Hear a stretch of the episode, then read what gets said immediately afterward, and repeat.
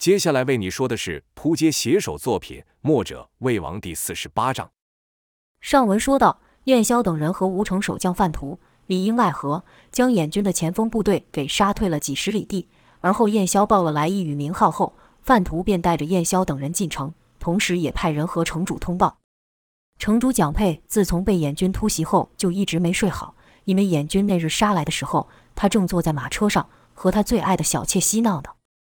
还记得那时，因为要帮小妾穿鞋而矮身，突然外面是一阵混乱，正想开口去问发生什么事时，就感到一阵凉意，而后是一阵剧痛，刚一抬头就撞到了一个东西，那是一把枪，一把插在小妾身上的枪，还没等他反应过来，马车就翻倒了。蒋佩就觉得天旋地转。倒地时，头部撞到了地面。透过掀开的布帘，他就看到好几个马蹄子从他眼前跑过，吓得他大气都不敢喘一口。他心想，要不是刚好趴下，被那枪刺到的人可就是自己了。那几匹马过去后，就看一个黑影从他上面掉下，是一个和那小妾一样倒霉的人。那人被杀后，刚好倒在蒋佩的眼前，两眼圆睁，是死不瞑目。就这样与蒋佩四目相对着，把蒋佩吓得是一动也不敢动。等燕军出了城后，巡城的手下才发现蒋佩，叫了几声城主，蒋佩只是不答。那手下赶忙去禀告范图说找到城主了。范图立刻前来查看，只见蒋佩还是那样睁大眼睛，一动不动。范图叫了几次城主何大人，蒋佩都没有反应，便伸手去碰，一碰就觉得蒋佩全身僵硬无比，但还有温度，并没有死，便稍微用力去摇了摇蒋佩，这一摇可算把蒋佩给摇回魂了。蒋佩大叫道：“不要杀我！”我什么都愿意做。范图道：“是我呀，城主，是我呀。”范图，蒋佩还是一直大喊大叫道：“不要杀我，叫我做什么我都愿意，饶我一条狗命吧！”喊了一会后，发现眼前这人没有要伤害自己的意思，这才敢定睛去看。这一看，真的是范图。蒋佩赶忙抱住了他，说道：“杀人了，将军，死了好多人了。”范图道：“都怪小人守备不周。”范图是一边说一边将蒋佩扶起，这一扶才发现蒋佩的背上有好大一个伤口，还正流着血，但蒋佩似乎还没有感觉。那日之后，蒋佩就无法好好的合上眼，一来是背部的伤痛的厉害，二来是一闭眼就会看到那死在他面前的百姓和小妾的样子，有时候甚至还看到自己死不瞑目的样子，把蒋佩给吓得不轻。加上燕军说七日后还会再来，到时候要将这座城杀得一干二净，他更是坐立难安。心神不宁，总想着不知道什么时候那噩梦就会成真。当他六神无主之时，有人给他提点，说道：“城主何不派人去和墨家求助呢？墨家的人一来，城主就什么都不用怕了。天下人都说墨家一个人可抵一千个人，甚至一万个人，比那范图管用多了。和墨家的人比起来，范图就是一个废物。”蒋佩是立刻写信求援，所以蒋佩一听到墨家的人来了，在那之前。他心中就不断想象着墨家人的模样，那肯定是个个人高马大、威风凛凛、让人望之生畏的彪形大汉。便一边召集文武官员，一边着装，想好好看看传说中墨家人的模样。到了议事殿，看到范图后，便问道：“墨家英雄何在？快快请上来呀！”范图说：“这几位就是墨家派来的救兵。”说完向旁一站，蒋佩这才注意到燕霄等人，就看他们是一身灰衣粗布。看起来与寻常百姓没什么两样，和他想象中八面威风的形象相差甚远。登时脸就沉了下来，说道：“范将军这是在开什么玩笑？这几人只是一般的老百姓而已，其中还有两个小子，这哪可能是墨家中人？你是在逗我玩吗？”一旁的文武官员也有愤愤不平之色，因为这几日蒋佩过不好，自然也不会给他们好日子过，是看到一个就骂一个，不是骂他们饭桶，就是废物，没有一天不念叨你们这群只会浪费粮食的猪。不你们连当猪都不够格，你们的工作就是守护这个城，尤其是保护我。你看看，你们瞅瞅我这背上的伤是怎么回事？废物，一个个都是废物。要靠你们这群废物，我看我是几条命都不够死。现在我只能等墨家的英雄了。蒋佩这话是从早说到晚。原本文武官员对墨家人没有什么意见，但愈听愈不是滋味，心里不免想：墨家人又怎样？墨家人有这么厉害吗？我倒要看看他们是生了三头六臂还是如何。故意听蒋佩这样说，一旁就有人说道：“这真的传说中的墨家吗？简直是儿戏！”“是啊，是啊，那两个小孩就不说了，其中怎么还有女人啊？女人怎么能打仗呢？这不是拿我们的生命开玩笑吗？”范图还在一一介绍道：“这位是燕霄、胡安、王离、栾素。”话还没等说完，就被人插口道：“都是些什么人了？听都没有听过。”范图说道：“这些人的名字我确实是有耳闻的，他们曾经……”话又被蒋佩给打断。蒋佩道：“耳闻个屁！你怎么就没有耳闻到燕军来犯我城池呢？要是听你耳闻，我这条命早就死了，死了。”一旁有位叫做曾黄的官员站起身说道：“目下燕军虽然不知道何故撤退，但几日后必会再来。”我们城主是日夜期盼墨家人前来相助，救我们于水火之中。可墨家却只派了这些人来，简直就是没有把我家城主放在眼里，简直是置城里百姓于不顾。哎呀，这可怎么办哟？范图道：“那燕军可不是无故撤退，正是这几位于他们后方发起进攻，将他们给杀退的。”蒋佩突然大叫道：“够了，范图！我念在你守城多年的份上，上次事件才莫把你给定罪，没有想到你得寸进尺。”敢在这么多人面前对我扯谎！范图看蒋佩大怒，忙道：“末将所说的都是真的呀！”蒋佩根本不听，是一阵乱吼乱叫。曾黄道：“你说这六个人能杀退几千燕军，这不是说谎是什么？”燕霄忍不住上前说道：“大人说的不错，燕军的撤退确实不光是我们六人所为，范将军率领军校从正面勇猛杀出，才是燕军撤退的主要原因。”曾黄道：“那你们到底做了什么？”燕霄道：“我们只是从后方配合将军的行动，虚张声势罢了。”蒋佩道：“好一个虚张声势，都虚到我这来了。我知道了，我算是明白了。什么墨家，我就想天底下哪有人这么傻，会冒着自己的性命不顾来帮助我们？墨家一定是嫌我们城小，就算赢了也得不到什么名声，才派出你们几个来打发我。”曾黄也道：“今日我们要是一个大国，墨家肯定不会派你们几个人来，世人都墨家人为墨家军。”既然叫墨家军，想必是一个军队，而不是你们几只小猫。童风一听是愤愤不平，差点就想说道：“狗眼看人的家伙，在你面前的可是墨家的首领。”但他看王离与莫文的神情都甚是平静，似乎早就习惯了这样的言语，自己那闷气只好硬生生地吞了下去。燕霄也不着急替自己辩驳，待蒋佩跟曾黄都说完后，才缓缓说道：“城主与几位大人都多虑了，墨家人做事一不求名。”二不要利，又怎么会以一城的大小去做计算呢？曾黄道：“哼，这就是我担心的。”这时栾素走上前说道：“燕军只是暂时撤退，说不定很快就会重整旗鼓，重新进攻。我想你们都听过世人对我们的描述，我们一个人可以抵一万个人，这句话是一点也不假。我们六个人就是六万大军，如果你们不信，尽管试试。”栾素就是这样的人，他心想，与其在这做口舌之争，不如以实力说话。燕霄也明白，在此人心不定之际，蒋佩等人所担忧的不无道理。要消除他们的疑虑，最有效的方式就是以武力服人，因为战争就是武力的展示，展现自己过人的武力，就等于给他们一颗定心丸。只是那个曾皇不知什么原因，是处处针对燕霄，每每燕霄要说话，他便插口打断。栾素见状，才上前说话。听栾素这一说，那一直焦急来回走动的蒋佩便停了下来，说道：“这倒是个好方法。”你说说是怎么个试法？栾素说道：“打仗不外乎就是射箭退兵、斩将夺旗。城主既然对我们有疑虑，那便以这两项来比试，诸位觉得如何？”蒋佩想了想，说道：“对对，你说的不错。打仗就是比谁的武力强。如果你们真的像传闻说的一样，一个人能抵一万个人，那我就有救了。那要怎么个比法呢？”说话时就看向范图，毕竟他是武将的头，城里的军校都是他训练的。哪知不等范图说话，那曾黄又插口道：“刚才这女人不是说了吗？射箭退兵，斩将夺旗，那就比射箭跟武艺吧。一个人抵万人是吗？城主，我提个议，他们必须派那两人上场。”曾黄手指的人是童风与莫文。莫文自己是无所谓，但他想到童风还不算是墨家的人，怎么可以把童风的命也给搭进来？就想替童风说两句。正此时，童风也看向他，莫文就见童风的眼神没有一点胆怯。还对他点了点头，表示他并不害怕。莫文只好作罢。范图觉得曾黄这提议有点侮辱人，好歹他的手下的人都是条汉子，怎么能和两个小子比试？便说道：“找这两个人比，就算胜了，我们也胜之不武。”曾皇却道：“范将军，你这样想就错了。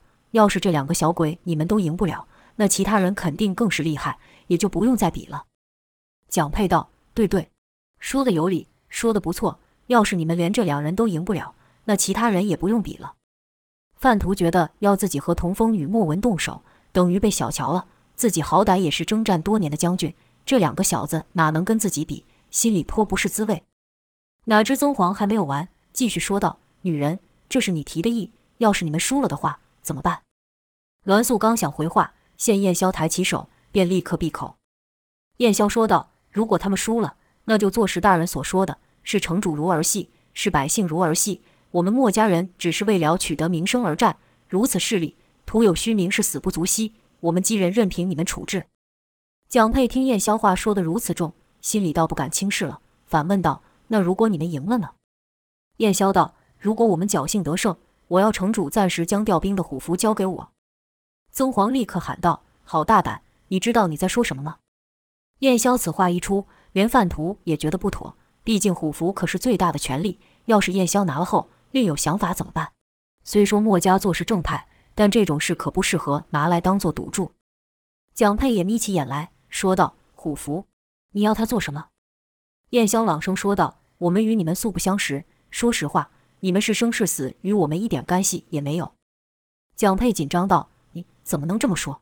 你们墨家不是以救世救人为使命吗？”他会如此紧张，是因为他知道燕霄说的是事实。要他像燕霄这样去救与他无干的人，自然是不可能。他还真担心燕霄等人转身就走。燕霄续道：“但我们却来了，我们站在这里，就表示我们愿意与这个城同存亡。这城在，我们就在；这城要没有了，我们也会随之丧命。”听燕霄这样一说，蒋佩才放下了心，喃喃道：“你们本来就应该如此。”燕霄继续说道：“但守城不是儿戏。”战争从来都不是靠个人的武力就能赢得胜利的。一场战争要赢，靠的是军民同心，靠的是城主对将领的信任，靠的是全体士兵对号令的遵从。此间不容许有半点的犹豫。我们赌上自己的性命，换的不是城主的权利，而是希望能为吴城换得胜利的机会，为的是这城里的许多百姓不至于成为战争下的牺牲者。燕霄这话说的无半点私心，即便是那曾黄也挑不出毛病，闭口不语。啪啪啪！蒋佩听完后是拍起了手，而后说道：“说的不错，但你要的可是我手里的虎符。”燕霄说道：“军中无戏言，我可与城主立下军令状。”范图说道：“你们可想清楚了，一旦立了军令状，要是这两个小子输了的话，你们六个人可都得人头落地。”燕霄是朗声大笑，而后说道：“如果我们六条命能换这城内百姓平安，那有什么好犹豫的？”范图道：“好，来人。”拿纸笔来，燕霄当场就写下了军令状。立了军令状后，蒋佩说道：“既然立下了军令状，那就等于签下了生死状，到时你们可不能反悔呀。”燕霄回道：“这个自然。”曾黄则对范图说道：“范将军，这个比试关乎我们吴城的命运，你可不能大意啊。”范图心里还在恼怒曾黄这个提议，哼了一声说道：“我自有安排。”蒋佩也道：“曾黄说的不错，范将军。”这比试可不是儿戏，你得派出你手下最勇猛的军校出来，才能分出个高低。范图立刻吩咐道：“去请赵修、杜立两位将军。”而后对众人说道：“请各位移步到练兵场。”说完，便领着群臣与燕霄等人出殿。众人随着范图来到背靠城墙的一处开阔之地，靠墙之处有一高台，台上早有人摆上桌椅，让蒋佩等几个重要的文武官员入座。台前站着几十人。那是范图挑选出来最为勇武的军校。左边是一排的架子，上面摆了十八般兵器；右排则是整列大小不一的弓，在远处还立了数个箭靶。听到要和天下闻名的墨家人比武，没有军校不想看的。地位较高的就在场边观看，一般的士兵则都挤到了城墙上看。士兵们就议论开了，说道：“这几个人就是墨家的人吗？不是说墨家的人都生的是八面威风，比常人高好几个头吗？”还有人说：“对呀，我还听说被他们瞪一眼，那胆小的人就承受不住，当时就被吓死了。”还有人道：“尽是胡说八道，墨家人的厉害，只有我知道，因为我和他们并肩作战过的。那墨家人个个都勇猛无比，在万马军中取敌军首级如探囊取物，飞檐走壁这种小事就不提了。他们拿起刀一挥，光是那刀锋就能打死一排兵。”他旁边一人听完后忍不住说道：“你几时和他们一起打过仗了？”吹什么牛皮？台上的兵卒议论起来，台下也是如此。有军校低声道：“这就是传说中无敌的墨家军。你看这一个个破衣烂衫的模样，跟寻常农民有什么差别？一点气派都没有，我看也没什么真本事。范图抬起手，示意群众安静，跟着喊道：“赵兄、杜立，两位将军何在？”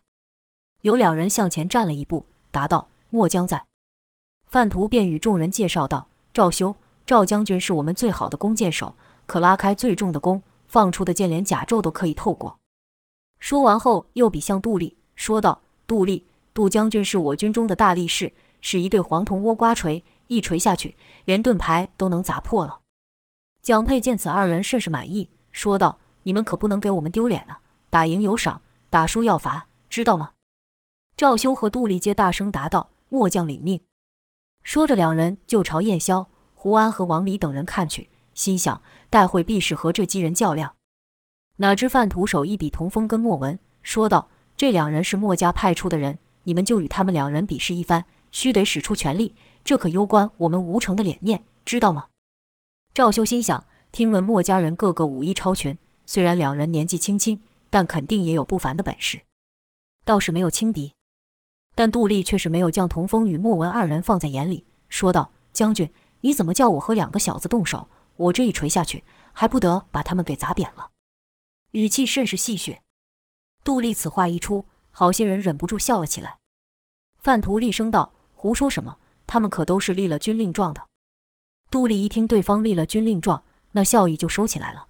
毕竟立了军令状，没有完成任务，那可是杀头的事。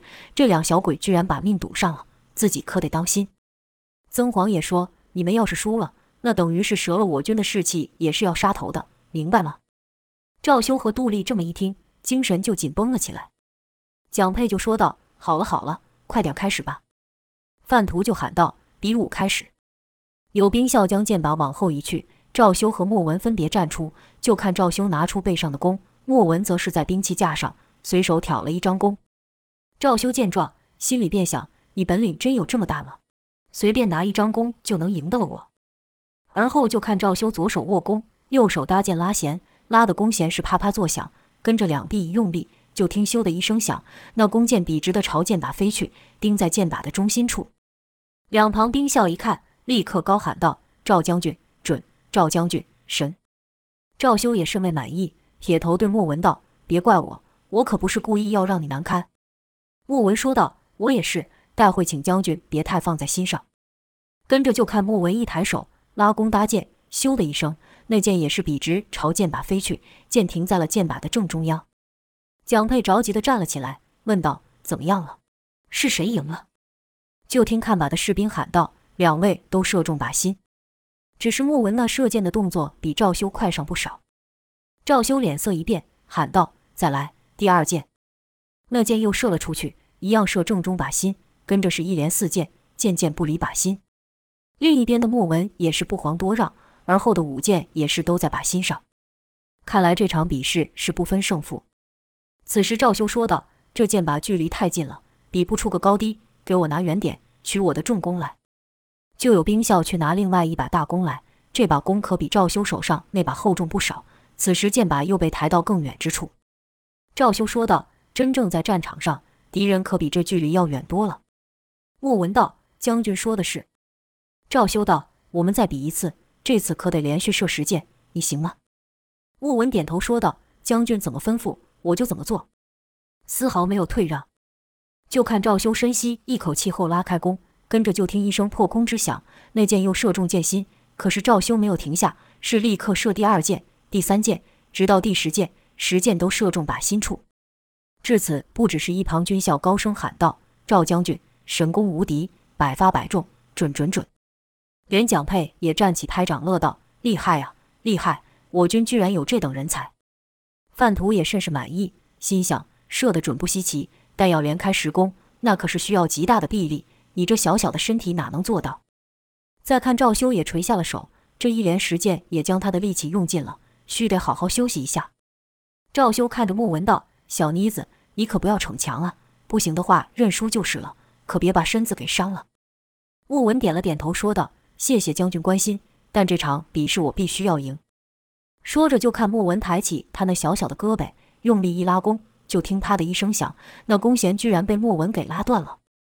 莫文摇了摇头，说道：“请大家等我一下。”又走到兵器架上，拿起几个弓，试拉了几下，都觉得不满意，便走了回来，对赵修说道：“这些弓都太轻了，能借你的弓一用吗？”赵修道：“我这弓可是重弓，你不可能使得动的。”莫文便对范图问道：“范将军，这怎么办？”范图便对赵修点了点头，赵修只好把那重弓交给莫文。莫文拿在手上掂了掂，说道：“确实是不轻。”童风看莫文举那弓时，也觉得沉重，心里怀疑那弓莫文能拉得动吗？即便能拉得开，但要像那人一样连射十箭，只怕也不容易吧。就看莫文一边拿着弓，一边似乎在想些什么。而后就看他举弓贴近身子，朝下用力地甩了一下，跟着就看他举起弓来，就听咻咻咻咻连续声响，莫文一下子就射了十箭，是箭箭不离靶心。那射箭的速度比起刚才又更快了，相当于是赵修射五箭的时间，莫文就射完了十箭。看得赵修是张大眼睛说不出话来，直到看把的兵校喊道：“报，一共十箭，和赵将军一样都中靶心。”可现场没有和刚才响起任何的掌声。因为不只是赵修，连蒋佩和范图都看呆了，无法想象莫文这一个小小的躯体怎么能拉得开那把重弓，而且还是一连射十箭。更让人震惊的是，射完十箭后，莫文像是一点事也没有般，将那把重弓还给了赵修。良久，城墙上的士兵才爆出呐喊之声，说道：“好厉害啊！这小妮子居然能和我们赵将军比了个平分秋色。”一人道：“我看不是平分秋色，你看他脸不红气不喘的样子。”赵修也不愿相信，可事实摆摆在眼前，他只能说道：“墨家子弟果然厉害，赵某不是对手。”曾黄插口道：“不算，这次不算。”燕霄便道：“咦，曾大人，这已经分出了胜负，怎么能不算？”连蒋佩也是一脸疑惑地看着曾黄，心想：“曾黄啊，曾黄，那剑还插在靶上呢。我也不想认输，但这想赖也赖不了啊。”范图也问道：“大人，您这是什么意思？”曾黄装的一副气急败坏的样子，说道：“简直是儿戏！你们简直是儿戏！真正打仗的时候，敌人会站在那边一动也不动的让你们射吗？如此胡闹，怎么能算数？范将军，你说我说的有没有道理？”范图说道：“敌人确实不可能站着不动，但我们平时练兵比试也是这样啊。”曾黄立刻插口道：“城主，你听到了？范将军也说敌人不可能像根木头一样站在那边动也不动的任人射。”如果今天是平常练兵也就罢了，但现在是非常时期，燕军就在城外。我们要的不是一个武馆的教练来教我们射箭，而是一个能带领我们打退敌军的人。城主，我这样说难道没有道理吗？蒋佩一听也觉得曾黄说的不错，便问道：“那依你的意思，该怎么样比试才合理？”曾黄道：“必须和打仗一模一样，让两人骑上马互射。”赵修惊道：“这可不行，要万一失手伤着了怎么办？”蒋佩也觉得有些不妥，他倒不是怕伤了莫文，而是怕莫文把赵修给伤了，便说道：“这不合适吧？说了是比试而已。”曾黄突然指向童风，说道：“那让那小子拿着吧，骑在马上充当敌人。如果那妮子还能像刚刚一箭不漏地射在靶上，那才叫是真本事。范将军，你说如何？”曾黄不问燕霄，反而是问范图，那自是不给燕霄表达意见的机会了。范图还在犹豫时，蒋佩便道。曾大人提的办法不错，只要这妮子射的和刚才一样准，那便不会伤到人。蒋佩都这样说了，身为手下的范图哪能再说什么，只得问燕霄等人道：“你们的意思呢？”就看穆文对童风问道：“你相信我吗？”童风毫不犹豫地回道：“那还用说？当然相信。”燕霄这才说道：“好，大人的提议我们答应了，但这一次后可不能再改变规则了。”说话时，两眼盯着曾黄。曾皇被燕霄这么一看，心里登时就怕了，赶忙说道：“我只是提个意见，要如何还得看城主的。”蒋佩说道：“好，就如你所言。”说罢，就有人将箭靶从木架上摘了下来，交给童风。莫文向赵修借了重弓，问道：“范将军，要怎样的射法才算数呢？”范图想了想后说道：“让你的同伴从东往西跑，你在其奔跑时射箭。如果仍和刚才一样，那我们这边就不会有任何意义。”这场比试就算你们赢了。范图说话时看着蒋佩，毕竟他是城主，算不算数还得他蒋佩说了算。就听蒋佩说道：“好好好，就依范将军所言。”莫文便同风说道：“待会你就从直管往前跑，将把拿稳拿好，然后就是相信我。童风点了点头，带着剑把就骑上马去。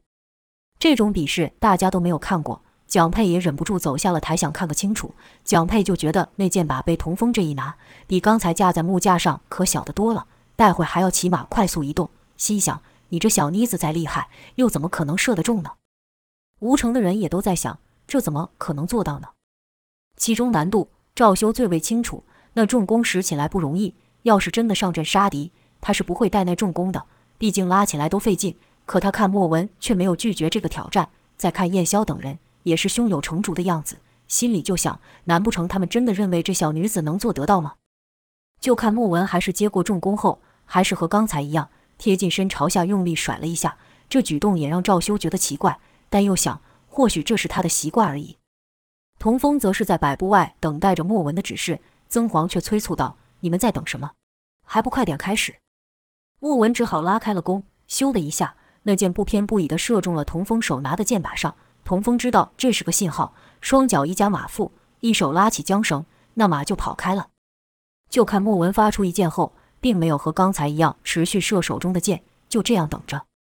眼看童风的马已经要跑过了一半的路程，吴城的军校都认为莫文必定是射不出箭，才无法出手的时候，莫文突然朝童风的反方向跑去。范图等人就是一愣，心想：这女的疯了不成？光是站在原地，要射中那箭靶就不容易了。他还朝反方向跑，那距离起飞又拉远了，而且这样变成两者都在移动，难度是大大的增加。就看莫文跑着跑着，突然跃了起来，于空中拉起了弓，跟着就听咻咻咻等九个破空声响连续发出，那箭是一箭接着一箭，当九箭都射中了童风拿着的箭靶上时，莫文也正好落了地，那姿势已经不是用从容不迫可以形容了。赵修看到此，已经是自叹不如。这次他不再等待范图和曾皇说话了，大声说道：“如此技艺，末将实在做不到，确实是心服口服。”童风此时也骑马过来，将那剑靶呈给范图。果然十箭都在靶心上，这下可把曾黄的嘴也给堵上了。蒋佩接过范图手上的剑靶，说道：“厉害，厉害啊！在场有没有一人能做到？”赵兄是所有军校里面剑术最好的，连他都认输了，哪里还有人能做到的？问了几次都没人答话。蒋佩便对莫文说道：“这一场比试是墨家胜了。”蒋佩虽然说的是认输的话，但内心却是高兴的，心想：墨家的一个小妮子都这么厉害，保我这条命，看来是没问题了。这时，范图将那把举高，让四周的士兵都看个清楚，这才发出了震天的欢呼声，都说道：“这墨家的人还真有本事啊！”曾皇眼看士气都被莫文这一场给带了过去，赶忙说道：“城主。”别忘了还有第二场比试，这打仗哪是射个击剑就分出胜负的？蒋佩经曾黄这一提醒，才道：“对对，你说的不错。第二场是什么？”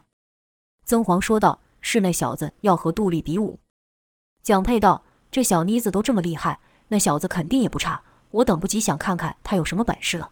来来，快点开始吧。”范图就将童风和杜丽叫到了场中。前文说道：“这杜丽长的是人高马大。”而且皮肤甚黑，站在童风面前像个大铁桶一样，块头足足比童风大了一倍有余。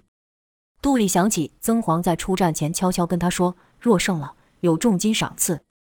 二人才刚站定，童风还想问说是怎么个比试法时，这杜丽一臂就挥了过来，童风是立刻朝后跃开，杜丽哼了一声，又朝童风扑去，童风又向后避开，杜丽追了一会，追不到童风，便喊道：“小子，你这一昧的逃跑算什么比试？”这杜丽在军中以猛勇著称，颇受士卒仰慕。看童风一昧的逃跑，士卒就忍不住嘘道：“你小子到底想不想打？一直逃的算什么？你要不敢打，去换刚才那小妮子上来。我看她都比你厉害，不像个男人。”还有人道：“这是怎样？上了战场也是这样往后跑吗？这就是墨家天下闻名的防守方法吗？打不赢就跑，难怪战无不胜了！”就看杜丽是左手抓，右挥拳的追着童风。可童风身子小，动作敏捷，杜丽哪追得上？两人都快绕场一圈了，也没有交上手。蒋佩刚看过莫文打败赵修，还期待着童风会使什么神奇的武功来赢杜丽，所以一开始还耐着性子看，想说：我虽不会武功，但我听人有些武功威力很大，需要比较长的时间酝酿。这小子的武功是不是这一路的？等了一会后，发现童风只是不断的后退，再加上四周兵卒的鼓噪。便也跟着不耐烦起来，便说道：“这算是什么比武？一拳都不打，一招都不接。那些士兵说的没错呀，要是这样一昧的逃跑，谁敢跟他并肩作战呢？”曾皇更是大喊道：“这算什么？不能再退了，再退一步就别比了。这场就算你们输了。”童风不是不想出手，其实像杜丽这种以力硬拼的对手，童风最是拿手。要是以前，童风早就使出乾坤记一拳将杜丽给打飞了。可燕霄却在他出战前嘱咐道：“待会比武，你不可以使半点内力，也不可使用乾坤计，只能以拳脚招式取胜。”这可就让童风难为了，不使内力，也不用乾坤计，单凭力气，哪会是杜丽的对手？一时想不出对敌之法，才会一直后退。这时就听栾素冷冷道。看来这些日子我们都白教给你武功了。王离也道：“风儿，不能一昧的退后，你要冷静下来观察对手，回想一下有什么方法可以克敌。”燕霄则是缓缓说道：“墨家武功不需要靠内力，寻常村民也可以练，不分老少，不分男女，都可以学来自保。”童风才明白，是了，首领是要考验我武功来的。以前我只会以蛮力硬拼，这次可不能这样了。童风定了定神后，就没这么慌了。脑海中是不断回想着那几日练武的情景，两眼直视着杜丽，停下了脚步。杜丽看童风不跑了，便道：“放弃了是吗？一看就知道你不可能是我的对手，还是早早认输吧。”童风没有理会，脑海里尽是和莫文、王离和栾素交手的画面。和他们三人相比，杜丽算得了什么？杜丽心想：看这小子两眼发直的模样，一定是吓傻了。嘿，管你的，那赏金归我了。抬手一记重拳就朝童风打了下去，在杜丽那偌大的拳头要打到童风的时候，就看童风的头突然向旁一偏，闪过此拳的同时，身子前进，两指从下而上的朝杜丽的双眼插去。这一下来的好快，杜丽是才是全力打出，现在是想闪都闪不掉，只能用力把眼睛闭上，跟着就觉得天旋地转，耳听砰的一声响，杜丽是正面倒地。原来童风是才使出了班门弄斧的功夫。当时童风与莫文过招的时候，童风的身子是朝后挤仰，莫文便将他朝后摔。这次杜丽是身子往前冲，童风就顺势将他往前摔去。这下把杜丽撞得不轻，赶忙翻身，以免童风趁机打来。用手一摸眼睛，眼睛倒没有受什么伤，就看童风也没有要出手的意思，反而伸出了手想要拉起自己。童风这一下可把周围鼓噪的声音给压了下去，好些士卒是不可置信地叫了出来，说道。真是不敢相信，杜将军居然被打倒了。那小子原来这么厉害，一招就把我们当中力气最大的杜将军给摔在地上，也太厉害了吧！也有人道：“刚刚发生什么事情了？你们有看清楚吗？有谁看到那小子做什么吗？怎么眨眼间杜将军就败了呢？”杜丽就觉得有什么东西流到了他的口中，用手一擦，居然是血。刚才那一撞把他鼻血都撞了出来。杜丽是个极好面子的人。在这么多人面前出糗，自是恼怒异常。看童风把手伸过来，反而觉得童风是想在众人面前羞辱自己，心想：好啊，你这臭小子，居然敢羞辱我！便也伸出手去拉童风，可两手一碰时，杜丽是猛一用力，将童风拉向自己。童风没料到杜丽会来这一手，身不由己的就朝杜丽的身上撞去。此时，杜丽的另一拳就朝童风的腹部打去，眼看就要得手了。童风的另一手突然伸出，以手掌抵在腹部，待杜丽的拳打到时，童风就借此一力朝上翻去，另一只手还是牢牢地握着杜丽，半空中还转了一圈，落地时是正面朝着杜丽。杜丽那被握着那一手就被折了起来，痛得他忍不住哇哇大叫。就看王离点了点头，这是他所教墨守成规中对付拳脚功夫的一招。童风瞧那杜丽痛得厉害，心有不忍，就将手放开。杜丽抽回了手后，是赶忙起身，心想：他娘的，这手差点就被这臭小子给折断。开口骂道：“你这小子好卑鄙！表示上假装好意，却是暗下毒手。”童风眉头一皱，说道：“刚才明明就是你故意拉我的，若不是我变招快，就要挨你一拳了，怎么反而说是我按下毒手呢？”杜丽道：“臭小子，还挺会颠倒黑白，有种你再接我几招试试。”童风也是无名火起，说道：“来就来。”怕你不成？说罢，就看杜丽身子一沉，一个手刀就从上劈下。这杜丽可不单单只是力气大而已，拳脚功夫也不差。这一手劈下，居然夹着风声。童风见此猛拳打来，也不闪避，本能的就想运劲硬拼。耳边却听到燕霄轻咳之声，童风这才又想起了不能运内力一事，俱进到中途就散了去。这一个耽误，杜丽的手刀就劈到了。童风是双臂交叉朝上顶去，架住了杜丽的这一手。这杜丽不亏是吴军中的大力士，在童风不能使半点内力情况下，真就要被杜丽给压了下去。就看童风的膝盖是愈来愈低，童风是咬着牙勉强支撑。杜丽说道：“好小子，还有点力气，我再加一手，你要还能站着，我就叫你一声爷爷。”说罢，就看杜丽的另一手抬起，打算再压上去。这时，栾素哼了一声，说道：“这么显而易见的破绽都没有看见吗？不会看他力量的转移吗？”童风听到提醒，是立刻变招。就在杜丽另一手压下来的时候，童风突然撤手，不与杜丽抵抗了，两脚甚至没踩在地上，整个人像瘫了一样。只是童风的手还是牢牢握着杜丽。待杜丽那手力压而下时，童风的人就顺势滑了出去，两只脚则是朝杜丽的脚腕踢去。杜丽就觉得自己就像被翻滚的球一样，重心不稳，上下颠倒，啪的一下，脸又撞到了地面。童风则是在杜丽倒下时，赶忙一个侧滚避开。适才那下不但有班门弄斧的手法，也有冯继子所传的借力使力的巧劲。童风说道：“大块头，你已经倒下两次了，该认输了吧？”杜丽是趴在地上大力的喘气，心想：这怎么可能？我堂堂一个将军，怎么可以败在一个乳臭未干的小鬼手上？我不接受，我绝不接受！就看杜丽站了起来，跑到了兵器架上。抄起了一对黄铜倭瓜锤，两锤相击一下，发出沉重的闷响。光听声音就知道这锤的分量不轻。跟着就看杜丽像疯了一样朝童风挥锤砸下。童风忙喊：“喂，胜负已分了，你干什么？”杜丽完全没有要停手的意思。这铜锤砸下的声势惊人，童风可不敢徒手去接，赶忙避开。就听“砰”的一声响，地面被砸出了一个大坑来。童风向范图喊道：“这也是比武吗？”莫等范图回答，曾黄插口道：“这自然是比武了。这两军打仗，哪有像刚刚那样子徒手比试的？跟小孩打架没两样，早就应该拿武器比试了。城主，你说对不对？”蒋佩这时也看着起劲，想知道童风还有什么招式，便道：“对对，你说的没错，是打仗不是打架，打，让他们打。”看童风连连闪避，甚是惊险。王离担心说道：“首领，要不我去阻止？”燕霄倒是一点也不担心。说道：“不急，看看风儿会如何应敌。”